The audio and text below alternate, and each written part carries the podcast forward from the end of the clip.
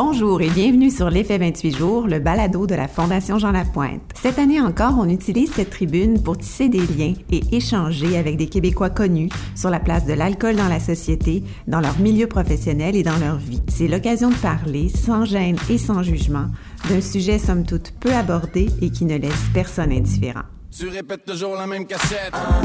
T'es déjà drunk avant le 5 à 7. Pas capable de marcher dread, show red. Pour toutes tes conneries, t'as toujours les bonnes défaites. Croix de bois, croix de phare, tu peux me croire. Juré craché demain matin, j'arrête de boire. Au micro aujourd'hui, la comédienne Catherine Sèvres. Artiste multidisciplinaire, elle exprime son talent par le jeu et le doublage, autant que par la danse, la production et le coaching. Et le fait qu'elle soit polyglotte lui permet même de rayonner au-delà de nos frontières. La jolie rousse, qui au petit écran a figuré au générique de l'Auberge du Chien Noir pendant une quinzaine d'années, a suspendu sa consommation d'alcool en 2020, motivée par le défi 28 jours sans alcool initié par la Fondation Jean Lapointe. Au micro de l'effet 28 jours, elle nous raconte tout avec spontanéité, humour et générosité. Petite note quant à la qualité sonore, de malheureux contretemps sont survenus en cours d'enregistrement. Mais la vivacité de Catherine est si instantanée qu'on aurait perdu au change en la convoquant à un second enregistrement. On a donc préféré vous présenter son interview originale. Voici donc le balado de Catherine de Sèvres sous le thème de la télévision et de l'alcool. Bonne écoute! C'est le mois de, février, il y a de la neige, c'est pas super beau dehors, mais on a avec nous euh, Quelqu'un que peut-être que vous connaissez pas euh, son nom, mais c'est sûr que vous connaissez sa crinière rousse et sa voix va vous rappeler quelque chose. Bienvenue à l'effet 28 jours, Catherine Dessèvres. Bonjour Angélique, merci beaucoup de me recevoir. C'est un grand plaisir pour nous de te recevoir. Euh, pour te mettre un petit peu de l'avant, tu as joué pendant une quinzaine d'années l'auberge du chien noir, le rôle d'Anaïs. Le personnage d'Anaïs, ouais, qui m'a suivi pendant 15 ans. Donc, artiste, je dirais, j'allais dire actrice, mais c'est plus artiste multidisciplinaire parce que tu fais un peu de tout. Tu fais du jeu, tu fais de la danse, tu fais des voix, euh, tu fais même du coaching. Euh, du chant. Du chant. La mise en scène. Euh, je fais je fais à peu près tout ce qui tout ce qui est possible de faire qui est relié à, à mon métier puis à aider les gens, puis euh, m'exprimer. Euh, La communication sous toutes ses formes. Communiquer en plusieurs langues. Genre en plus, oui, polyglotte. Hein? Ouais, ouais. Mais couramment français, anglais, espagnol? Couramment les trois langues, puis je me débrouille en japonais puis en, italien. Au point d'impressionner les... Euh, les, serveurs au restaurant. On est ça, Je veux de l'eau. je veux de l'eau. Mais euh, écoute, on va faire l'entrevue en français parce que je suis pas polyglotte comme toi. Euh, donc, euh, moi, j'ai lu en, en, en, cherchant des trucs sur toi que tu étais née par une nuit glaciale de janvier à moins 40. Donc, toi, venir enregistrer un balado par un après-midi de février, lendemain de tempête, il n'y a aucun problème.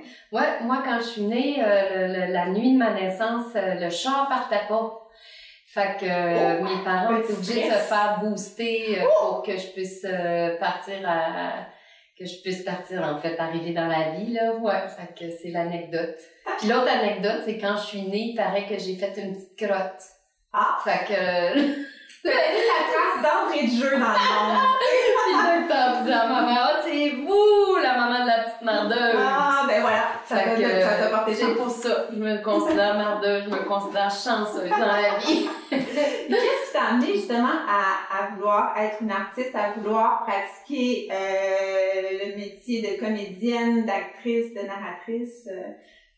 Euh, je pense que quand je l'analyse, euh, ça vient de, de, certainement du fait que mon père, euh, très jeune, est parti de la maison, j'avais six mois, puis il a habité un peu partout, dans les maritimes, il, a, il, a, il a voyagé, puis en quelque part, c'est ça quand j'y repense, c'est que je me rendais chez mon père, on partait pour les vacances, ma soeur puis moi, puis là je me reformais une autre communauté, je me très très ludique, je me faisais des amis dans, dans un autre oui, quand même des belles gangs d'amis euh, à Caraquette entre autres. d'adaptabilité. Oui, et puis de, de, de, de réussir aussi sans le savoir à, à, à, être euh, à être euh, absorbé dans la culture des autres et de, prendre une, un accent différent, de prendre une saveur différente, dépendamment de là où j'habitais. Donc, j'avais comme euh, déjà une, une deuxième personnalité. J'avais la Catherine quand elle allait chez son père,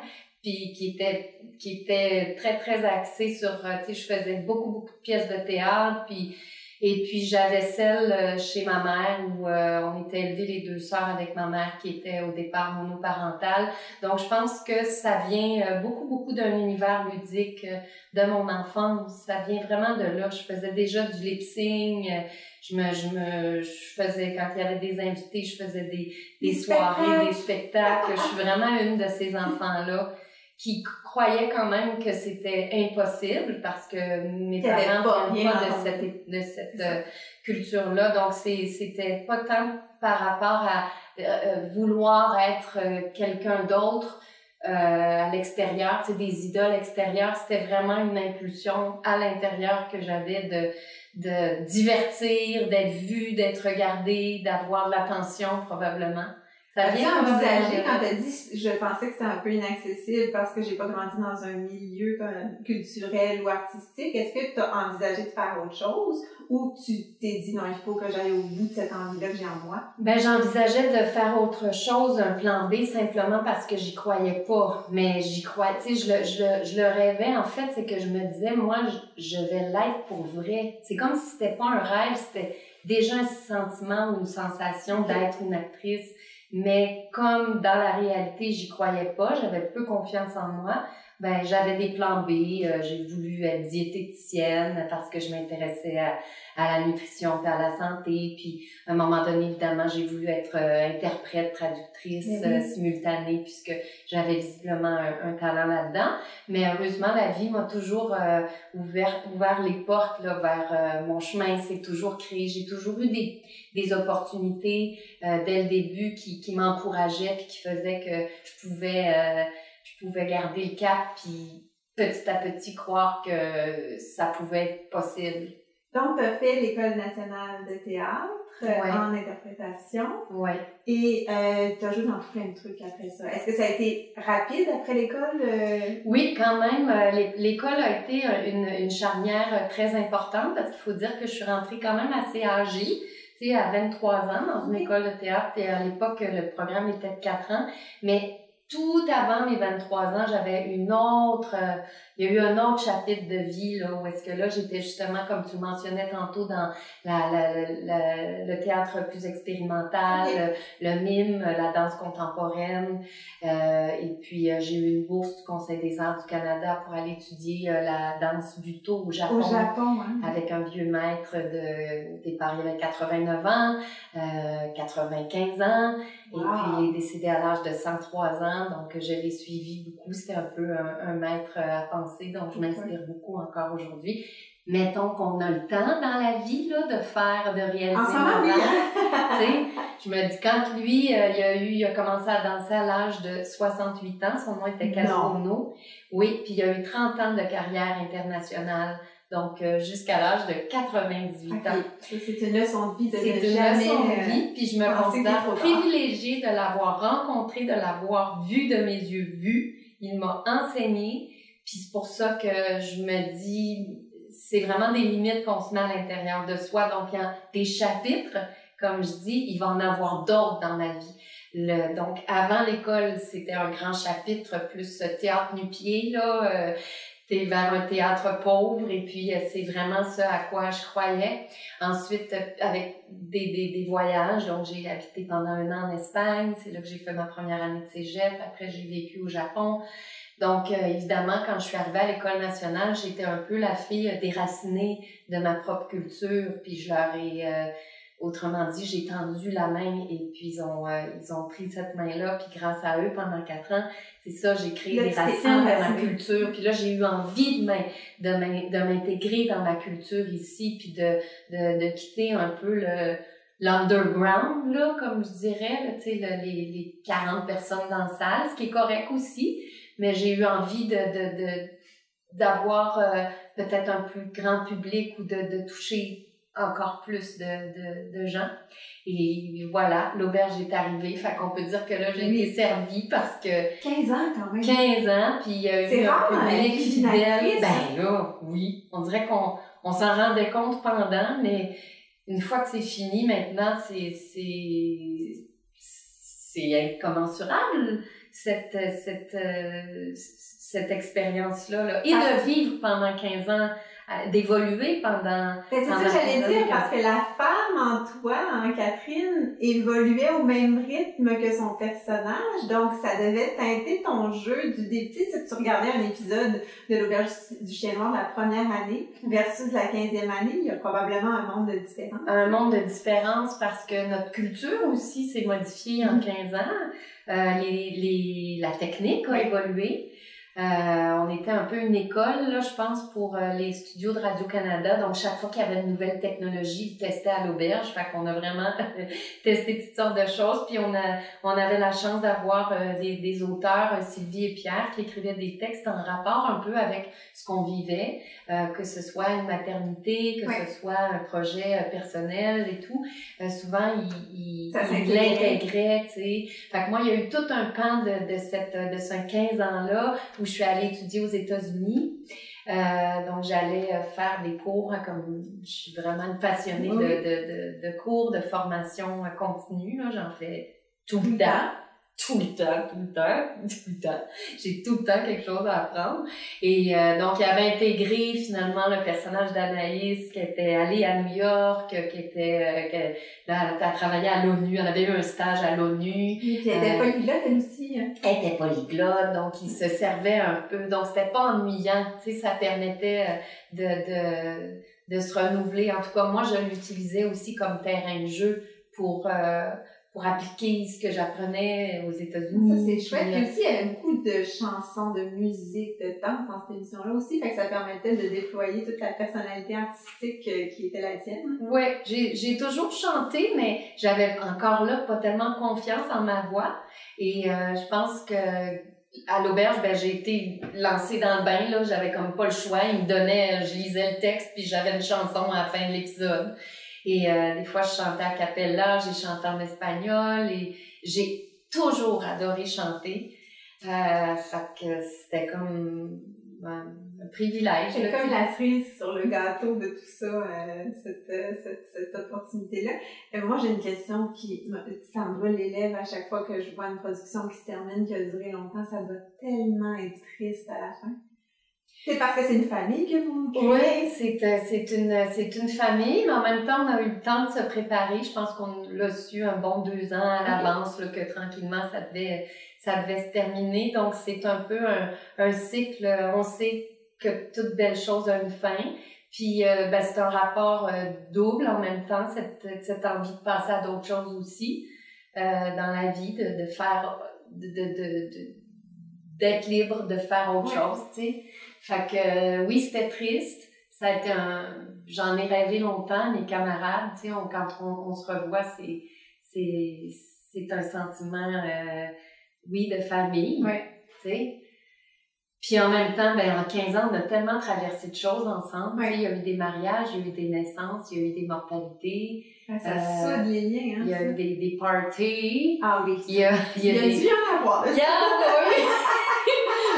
Oui, c'était beaucoup. Euh, est-ce que sur une production comme celle-là, où euh, tu sais, c'est la fête et tout ça, est-ce que les gens consomment? Est-ce que les gens boivent? Ben est-ce qu'on lève notre verre à toutes les occasions? Certains, certains, c'était des parties fabuleux. Euh, les auteurs nous gardaient à dormir à Chelsea. Ah, Il y en a qui pouvaient quitter. Puis euh, sinon, la majorité, on décidait de dormir à Chelsea. dans leur, euh, on faisait des brainstorms à chaque année, on faisait des gros parties avec tout le monde, euh, toute la distribution. On, on, donnait des idées, comment envoyer notre personnage, les, on explorait ah, des liens. collaboratif? Ouais, ouais, ouais, ouais. On explorait les liens possibles et impossibles entre entre les, les personnages. Puis c'est c'était fabuleux. Ouais, il est arrivé des, il est arrivé des anecdotes euh, mémorables. Oui, il y a, quelqu'un qui a déjà perdu deux palettes. Je n'aimerais pas qui, mais euh, ouais, parce qu'on se passait à la bouteille autour du feu puis il a glissé sur une. ok, oui, oui, oui. On, Aujourd'hui, c'est tout arrangé, puis je n'aimerais pas qui, mais on en rit encore. C'est comme des grands moments. Oui, oui. Ça aurait été scripté sa part. Fait, que, fait que finalement, ça, ça a fini à foirer comme ça. oui, ok, j'ai un point. Ben oui, c'est ça, euh, les, les parties, les, les... oui, c'était tout le temps, euh, tout le temps, on buvait bien, euh, on buvait heureux, on avait le vin heureux, puis c'était, c'était une fête, c'était une belle fête. Et l'an dernier, ne reculant devant aucun défi, devant le défi d'aller vivre à l'étranger, d'apprendre d'autres langues, de, de faire du théâtre expérimental et tout ça, tu as décidé de, euh, de plonger puis de faire le, le défi 28 jours sans alcool de la Fondation Jean Lapointe. Vraiment, comment tu avais entendu parler du défi? Est-ce que c'était la première fois que tu te lançais? Je pense que c'était, ça faisait comme deux, trois ans que j'entendais vaguement parler de ça, mais je savais pas vraiment c'était quoi. Puis ça a été euh, juste un, un, heureux hasard parce que ça donnait que je voulais faire une pause. Mais je savais pas comment, je savais pas comment. Tu sais, à, quelques reprises, je m'étais dit, OK, ben là, il faudrait bien que j'arrête, tu sais. Euh, parce que t'avais une consommation ben, j'avais une consommation, moi, je considère très normale, mais très sociale. Fait que j'avais une vie très sociale. Puis, tu sais, des premières, des cocktails, des parties, des soirées. Euh, ben, à la maison, tu reviens d'une journée de tournage, c'est bon de prendre un verre de vin. Euh, le vendredi, j'aimais faire un petit gin tonic. J'aimais beaucoup le gin. J'en parle au passé. Je pense que je peux encore en parler au présent, mais c'est juste que l'expérience du 28 jours a, transformé euh, ma perception des choses. Fait que, bref, je trouvais que là, c'était comme une fréquence un petit peu régulière. Okay. j'essayais d'arrêter, mais j'étais comme pas capable vraiment, tu sais, parce que j'avais trop d'opportunités, puis c'était jamais le temps. Ben là, j'avais un souper, puis là, après, on a une fête, puis après, j'ai, bon, je vais prendre un verre, puis bon, tu sais, c'est, c'est, c'est incroyable à quel point c'est tout le temps accessible, tu sais, puis je m'en, j'avais une très bonne capacité. Le lendemain, je me réveillais, puis j'étais pas le lendemain de veille. Euh, on s'entend aussi que les gangs de théâtre, on, on, on s'aboie, puis c'est correct, tu sais. Mais bref, euh, fait que là, moi, ma fête, c'est à la mi-janvier, puis là, je m'étais dit, j'avais fait, je fais toujours des gros parties à ma fête, puis là, j'avais dit, bon, ben là, demain, j'arrête. Puis là, mes amis me disaient, ben là, voyons, Catherine, ben non, puis en plus, j'avais acheté des bouteilles de gin et tout.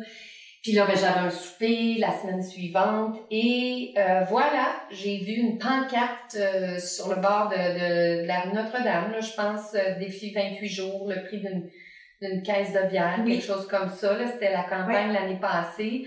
Puis là, j'ai fait, ah, c'est super. Puis moi, je suis quand même assez sensible là, à tout ce qui est sujet de, de dépendance aux drogues et à l'alcool parce que j'ai des ados euh, puis c'est quand même un sujet qui me, qui me préoccupe. Tu sais, j'ai peur un peu de ça, que, en fait, comment ils vont faire pour, pour passer à travers leur, euh, leur, leur adolescence, puis leur vie de jeune adulte, puis éventuellement la vie adulte, sans, sans avoir besoin nécessairement du support de, de, de, drogue euh, et de... Des fois, ça peut être juste des drogues de performance aussi, ou de, de c'est vraiment un sujet qui, qui, qui fait ça t'a interpellé puis t'as dit ah. oui fait que là on dirait que ça a été m'unir à une cause en tout cas de le faire pour une cause et ça m'a donné un prétexte pour le faire.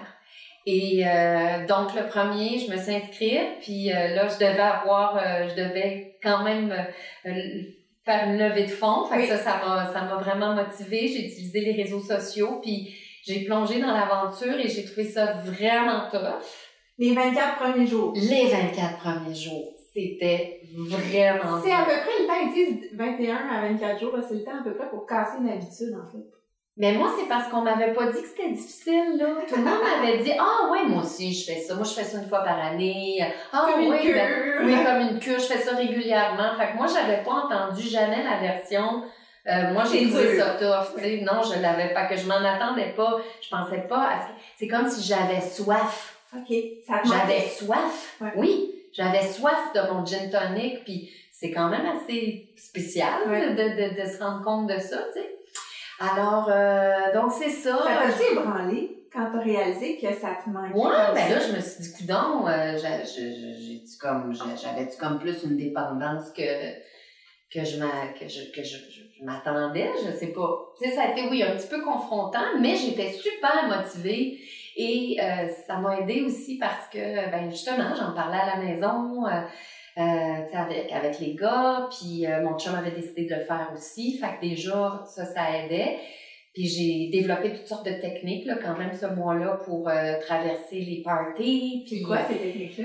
Ben, j'avais mon petit sac, mon petit sac SAQ, là, mais à la place d'avoir mes bouteilles, ben, j'avais mes bières sans alcool, j'avais mon sirop aromatisé avec mes, mes clubs soda, j'arrivais avec mes glaces, mes petits menthe, euh, mes, mes herbes. Fait que tu t'empêchais pas de, de socialiser, même si tu avais décidé pendant le mois de février de ne pas boire.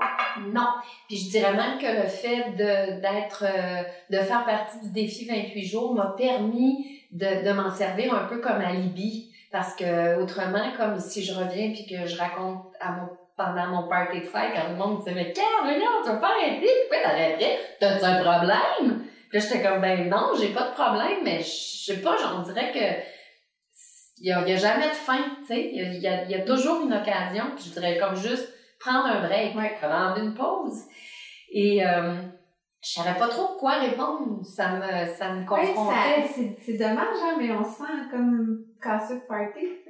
Et on sait pas trop pourquoi. Non. Tu sais, c'est comme si c'était pas légitime de dire, ben, je veux juste arrêter pour pour faire une petite pause, là, j'ai pas vraiment euh, de problème. Ben, en tout cas, tu sais, honnêtement, j'avais pas vraiment questionné cette, euh, cet aspect-là, tu sais. Mais effectivement, quand là, après 18, 19, 20 jours, là, tu te dis comme, OK, quand est-ce que... quand est-ce que ça va, que ça va arrêter? là, je m'étais fait à l'idée, bon, ben, 28 jours, c'est correct. Puis, rendu au jour 25, là, j'avais plus le goût. Il y a eu comme un déclic qui s'est fait, comme si le goût était parti. OK. Puis trois jours plus tard, le 1er mars, j'ai fait comme, ben là, je veux pas, je veux pas le goût, là. Je vais, je vais en prendre quand je vais avoir le goût seulement. Puis là, on est presque un, an plus tard. Oui! T'as toujours pas le goût? J'ai toujours pas le goût. Ben, en fait, c'est que là, avec le temps, fait que là, j'ai fêté mes, mes 365 jours. Dans le fond, mon 28 jours s'est transformé en 365 jours parce que le, les, les, je dirais que les côtés positifs sont plus nombreux que le moment où je dois dire euh, non, euh, je bois plus d'alcool. sais. Puis là, à cette heure, j'ai comme mon histoire à raconter. Ça devient mon histoire. Puis d'aborder ce sujet-là en prenant une bière sans alcool, mettons, qu'en disant en tout cas là, les gars pour avoir du fun sans alcool hein, tu sais ça il faut toujours s'en rappeler. Je me sens comme juste un petit peu plus c'est pas le même que j'étais là quand, quand je souffre non, non, mais... j'exagère là je parodie euh, moi-même.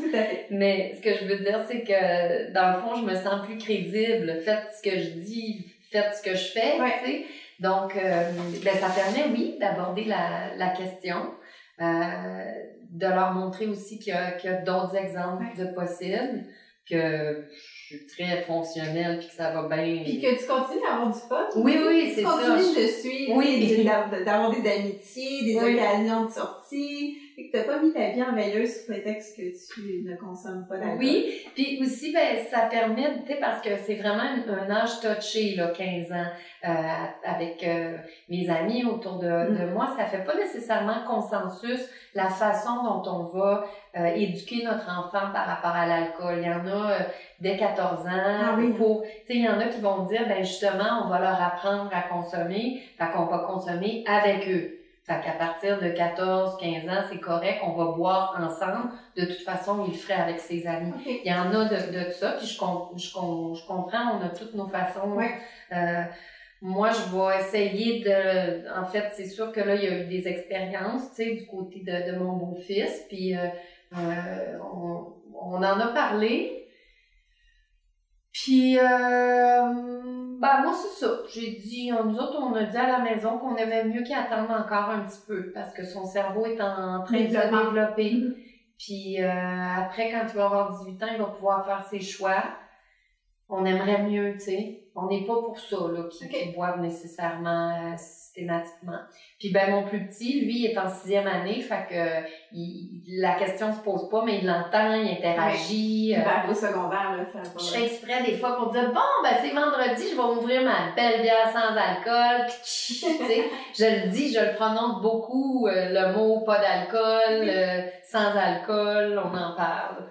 Moi, je pense que c'est pas ça se veut pas euh, je veux pas je veux pas je veux pas me dire que je suis meilleure là c'est pas c'est pas dans c'est une approche que tu as eue c'est tout simplement ça. Ouais c'est ça. Puis aux yeux des amis qui disaient ben voyons donc euh, Catherine euh, tu, pourquoi tu vas arrêter tout ça. Aux yeux de tes amis aujourd'hui tu passes pour la fille ah, j'ai d'admiration. Ah, ouais, oui, oui, c'est ça. Ah, ouais, ok, t'as toffé. Wow, bravo. Ah, mon Dieu, moi, j'aurais jamais été capable. Puis, ah, boy, moi, pendant le confinement, c'était un éternel 5 à 7. Puis, ah, ouais, hein, t'es bonne. Moi aussi, il faudrait que j'arrête des fois. Là, je me dis, euh, ah, oui, oui, oui. Puis, c'est drôle parce qu'une personne qui a vraiment beaucoup réagi, un des premiers là, qui me confondait le plus, c'était mon père.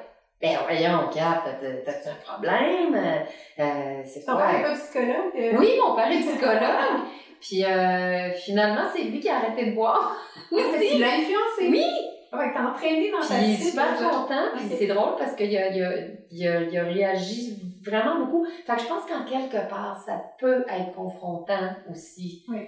Mais euh, je le redis, je le redis, j'en ai parlé toute l'année.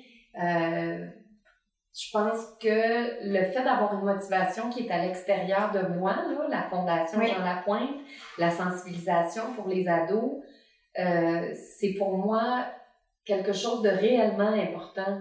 Donc, ça rejoint tes valeurs. Ça rejoint vraiment mes valeurs. Fait qu'à partir du moment où tu t'associes comme à une mission, euh, c'est plus facile aussi. Ça devient plus grand Ça devient plus grand. Fait que maintenant, je suis comme contente parce que je peux devenir en quelque part éventuellement un modèle pour mes, pour mes garçons. Euh, je sais pas combien de temps ça va durer, tu sais, j'ai pas... Oui, parce que tu t'es pas donné comme de... Non. De, de, non. T'as dit quand t'allais avoir vraiment envie, ben t'allais reprendre oui, l'alcool. Oui, C'est pas... Euh, c'est fait pas que je me veux pas euh, une porte-étendard de, de la sobriété puis que c'est donc euh, super, mais c'est juste vraiment intéressant de vivre de l'autre côté de, en fait, libre de, de cette culture. Le, je veux dire, le, le, le, 28 jours, c'est terminé le 1er mars 2020, mm-hmm. mais à partir du 16 mars, oui. 16 mars 2020, la pandémie a commencé. On a été euh, assigné à résidence pendant plusieurs mois. Beaucoup de gens ont ont senti la solitude, l'ennui, euh, ont trouvé ça angoissant, ont augmenté leur consommation d'alcool. Oui, je pense qu'ils ont augmenté leur fréquence. C'est ça. Toi, t'as jamais eu envie de dire, oh non, ce soir-là, je pense que je laisse de côté ça, puis je me sers un verre de vin ou... Euh... Il y a, des fois, il y a eu des tentations, mais qui n'étaient pas nécessairement reliées à la pandémie. Encore, euh, on, quand on pouvait un petit peu se voir là, cet été, je me souviens spécifiquement d'être allée dans une soirée où il y avait du champagne d'importation privée. Euh, une autre fois, une, une, voisine française qui m'offrait un petit rosé. Et euh, j'ai deux, trois, une amie avec qui je mange des huîtres régulièrement avec des bulles. J'ai dit non, mais tu sais, je peux les compter sur les doigts de ma main.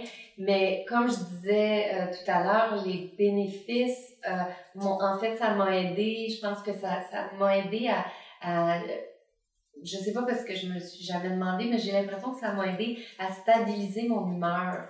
Ah! Ouais, je pense. Donc, ce qui fait que j'ai pu traverser la pandémie avec bonne humeur. OK.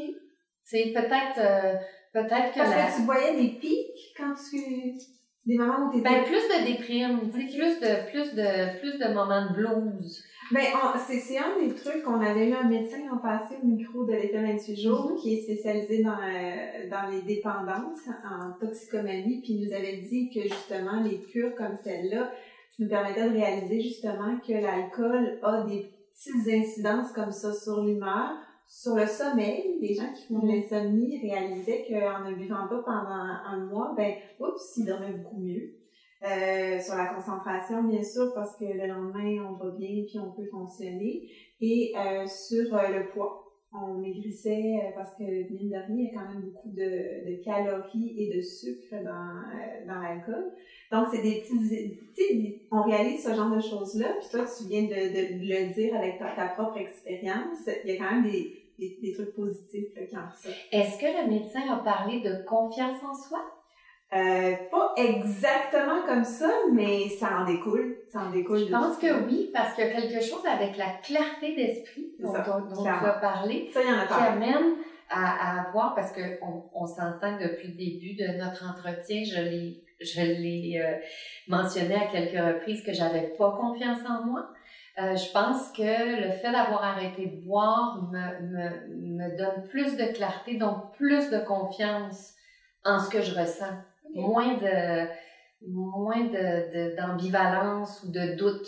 Je sais pas si c'est relié à l'alcool ou si c'est relié à la pandémie ou si c'est relié à tous les changements qu'on Ouais, a eus. un mélange de Tout- ça. C'est ça, c'est ça, c'est la, la vie c'est Parce que c'est pas facile d'être une comédienne par les temps qui courent.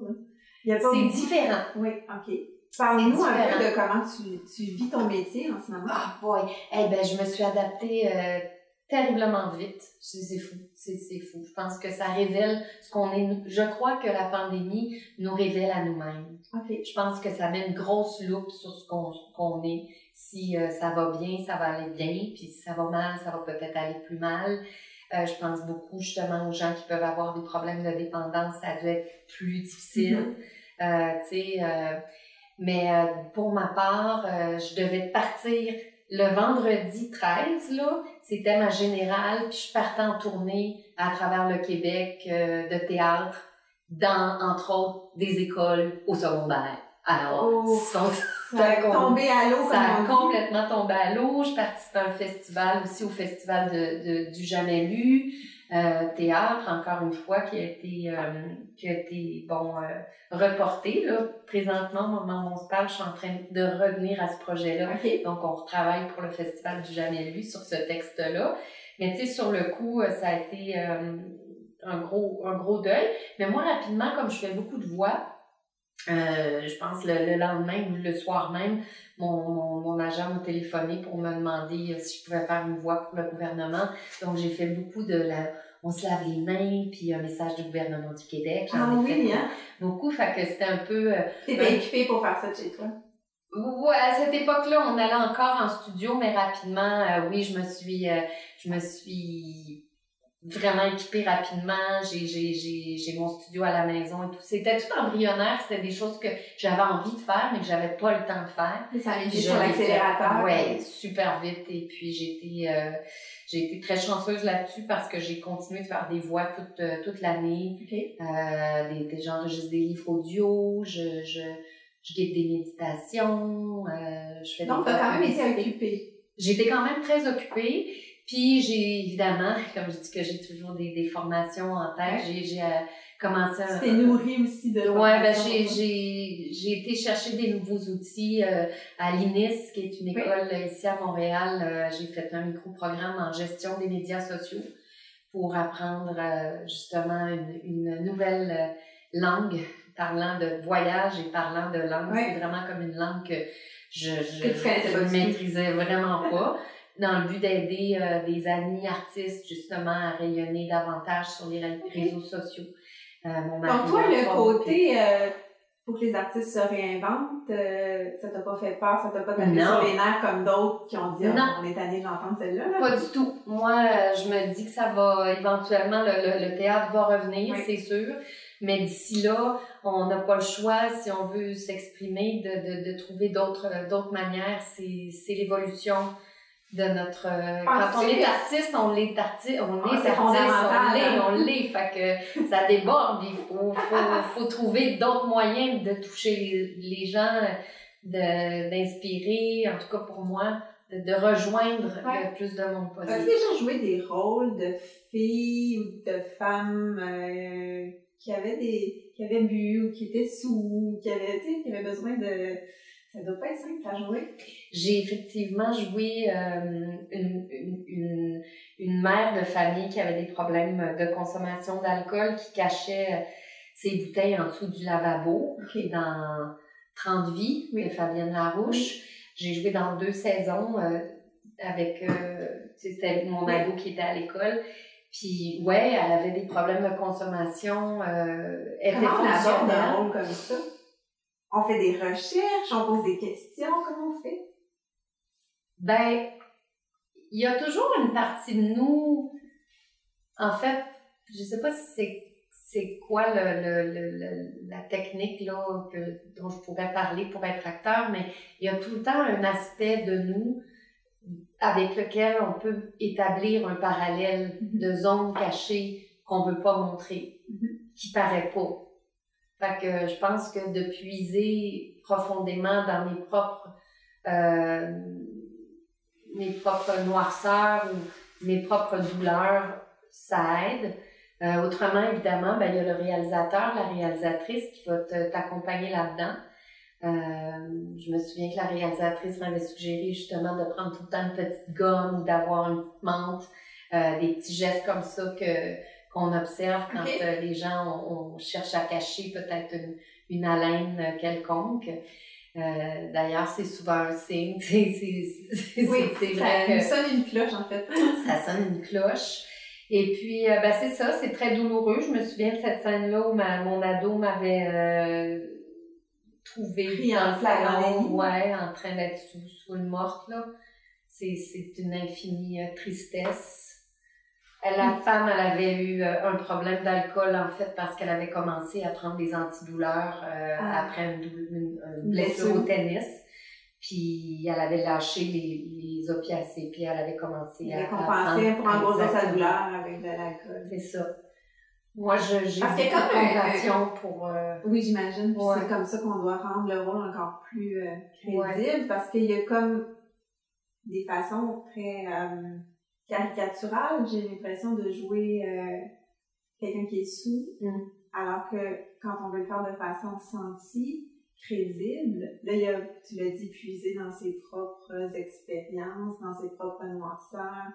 Euh, ça doit être un peu plus un peu plus technique à aborder, l'impression. Mm Puis aussi euh, de, de, de, jouer un personnage avec des, des, des, des zones ben, d'ombre, de dépendance, et, et qui sont, euh, comment je pourrais dire, d'une classe sociale supérieure aussi. Des fois, on a tendance à, à voir justement juste les gens qui sont dans le fond du baril, qui sont rendus à la rue.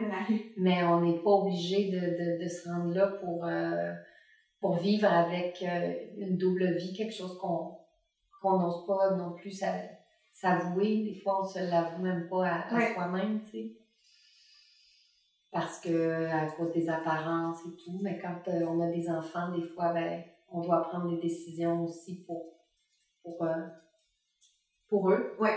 Clairement. Euh, comme, quels sont tes projets pour euh, l'année 2021? En as-tu plusieurs? Mais là, tu, je sais que tu as passé une audition avant de venir ici, tu fais des voix. Euh, ouais, j'ai toujours euh, beaucoup d'auditions du côté de Toronto. Là, ça arrête pas les ah, auditions. Parce que dans Edmundston. Oui, oui, ouais, ça, ça a été une super belle expérience. Ah, la Servante écarlate. La Servante écarlate, ça a été... Euh, des fois, je me dis que tous les, les 27, 28 ans de, de, de travail que j'ai fait ici au Québec m'ont m'ont préparé pour cette grosse journée de travail où j'ai dû euh, refaire la scène. Oui, c'est ça, mais tu sais, c'est les, les Américains, là, c'est beaucoup, beaucoup, beaucoup de budget. C'est comme rentrer dans, dans une autre planète, là, sur une autre planète. ben, c'est le budget, les, moyens, le temps, le temps. Le temps et le, le, le, le, le luxe d'avoir euh, la création, oui, de créer quelque chose qui est au-delà du texte. En partant, le, le, le, texte qui est inspiré du roman de Margaret Atwood, c'est, c'est de la haute voltige, c'est vraiment bien, bien écrit. Et, et, ensuite de ça, non seulement que c'est bien écrit puis que c'est inspirant quand on lit le scénario, mais en arrivant sur le, le plateau, ben à ce moment-là, il y a aussi davantage de création qui se fait. Donc, c'est un amalgame de création de temps. On essaye des choses, euh, on sort du, du texte, là, on, on improvise euh, euh, et on le refait, on le refait, on le refait, on le refait. C'était une scène très, très douloureuse à jouer. Encore une, une mère qui perdait un bébé, là, un enfant mort-né. Puis euh, je pense que je l'ai refaite au moins 27 fois. Oh, Donc, passer de l'immense joie d'accoucher à la terrible douleur de perdre un enfant qui était cœur, hein? Ah mon Dieu, les douleurs, les douleurs humaines, là. Mais euh, donc, bref, ça a été vraiment une super belle expérience. Puis euh, ça m'a ça m'a donné le goût là, de, de, de, continuer puis d'en Oui, mais ça m'empêche pas le plaisir d'être ici aussi puis de, de jouer. Donc éventuellement, ben, je vais sûrement refaire la tournée qui a été mise sur pause. Comme je dis, là, je travaille pour le Festival du Jamais Lu. Euh, J'enregistre des livres audio en, en attendant euh, en attendant qu'il y ait un autre tournage qui se présente. Euh, probablement prochainement. Oui, on ça, sait pas. Ça, ça on sait pas. C'est clair, on en a besoin, on en, ça, ça nous nourrit. Ouais, ouais. si tu avais à, à tendre la main à ceux qui font le défi cette année puis qui trouvent ça difficile, tu sais de quoi tu parles, tu l'as vécu, qu'est-ce que tu leur dirais?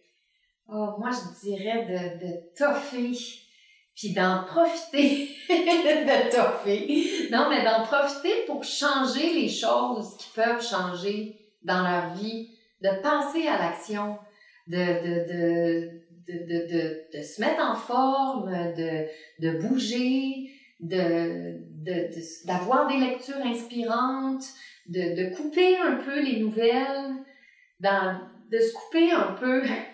On le sait de toute façon là, que c'est une période difficile, mais d'essayer de se créer une bulle, d'en profiter pour prendre soin de soi pendant un mois, d'en faire un moment un cadeau où est-ce qu'il n'y a personne qui nous demande quoi que ce soit, d'avoir l'air de rien, d'avoir aucune exigence envers nous-mêmes, sauf de se faire du bien, de se guérir soi-même, puis d'affronter ou de, de, de, faire face à ce que ça, ça, ça amène, puis de garder l'engagement. Ça, c'est un... Tu sais, comme moi, par exemple, je suis en couple, je suis mariée avec mon chum, je l'adore. Il y a des jours où ça va pas super. Tu sais, il y a des jours où on chicane. C'est normal. Mais jamais je me dis, oh, là, aujourd'hui, je pense que je vais le laisser. Non, euh, là, je pars dessus ou je reste avec lui. Ah non, finalement, oh, je vais rester. De m'engager, de s'engager, c'est ce que je leur recommande à 100%. De pas laisser 1% de porte ouverte. Je pense que ça, la notion d'engagement, c'est tout ou rien, mais temporairement, juste pour le fun juste pour le trip, juste pour faire changement. Ça peut mener où est-ce que ça t'a mené toi, euh, 370 si ça peut inspirer une personne qui m'entend actuellement, puis qui se dit, OK, ben ça a été capable, moi aussi je suis capable, moi je crois qu'on est capable. Ben, écoutez, vous irez voir les photos euh, de Catherine, ça respire euh, l'espèce de luminosité, donc on voit que non seulement elle a été capable, mais à en du bonheur. Donc, euh, ça, ça fonctionne. Merci. Merci Catherine de t'être confiée au micro de l'FM du Merci Angélique de m'avoir reçu. C'est un bonheur. Un plaisir. Tu répètes toujours la même cassette. Uh T'es déjà drunk avant le 5 à 7. Uh Pas capable de marcher dread, show red. Uh Toutes tes conneries, t'as toujours les bonnes défaites. Croix de bois, croix de phare, tu peux me croire. J'aurais craché demain matin, j'arrête de boire. Vous avez aimé ce balado? Partagez-le et rejoignez les milliers de Québécois qui, à tous les mois de février depuis près de 10 ans, relèvent le défi 28 jours sans alcool initié par la Fondation Jean Lapointe. Un don minimum de 28 vous donne accès à une plateforme interactive riche en contenu pour soutenir vos efforts 28 jours d'affilée. Du même coup, l'argent amassé permettra à la Fondation de poursuivre ses activités de prévention dans les écoles secondaires de la province. Chaque année, des intervenants sensibilisent gratuitement les jeunes aux risques liés à la consommation d'alcool, de cannabis et d'autres drogues dans le but de réduire la prévalence des dépendances. Et pensez aussi à vous abonner à nos balados pour ne rien manquer de nos prochaines diffusions qui se succéderont une à deux fois par semaine d'ici la fin février 2021. Merci, à bientôt!